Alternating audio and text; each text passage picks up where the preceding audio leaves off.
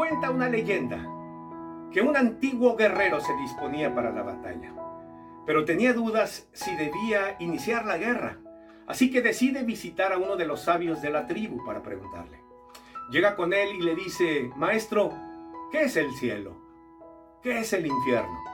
Aquel anciano quedó callado sin proferir ninguna respuesta. Y eso enfureció al guerrero, sacando su espada, enloquecido le dijo, osas quedarte callado, viejo, te daré tu merecido. El maestro voltea donde él y le dice, hijo, eso es el infierno. El guerrero, callado, silencioso, arrepentido, enfundó su espada, guardando toda ira. Entonces el anciano le responde, hijo, eso es el cielo.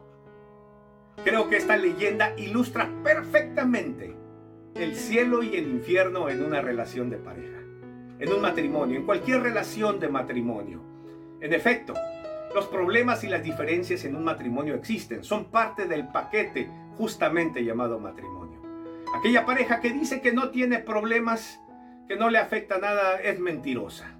O como dijo otro sabio, si un matrimonio dice que no tiene problemas es porque es mentiroso o porque uno de los dos es un títere, es lo peor. Lo cierto es que las diferencias no las podemos evitar. Siempre hay roces, hay conflictos en la pareja.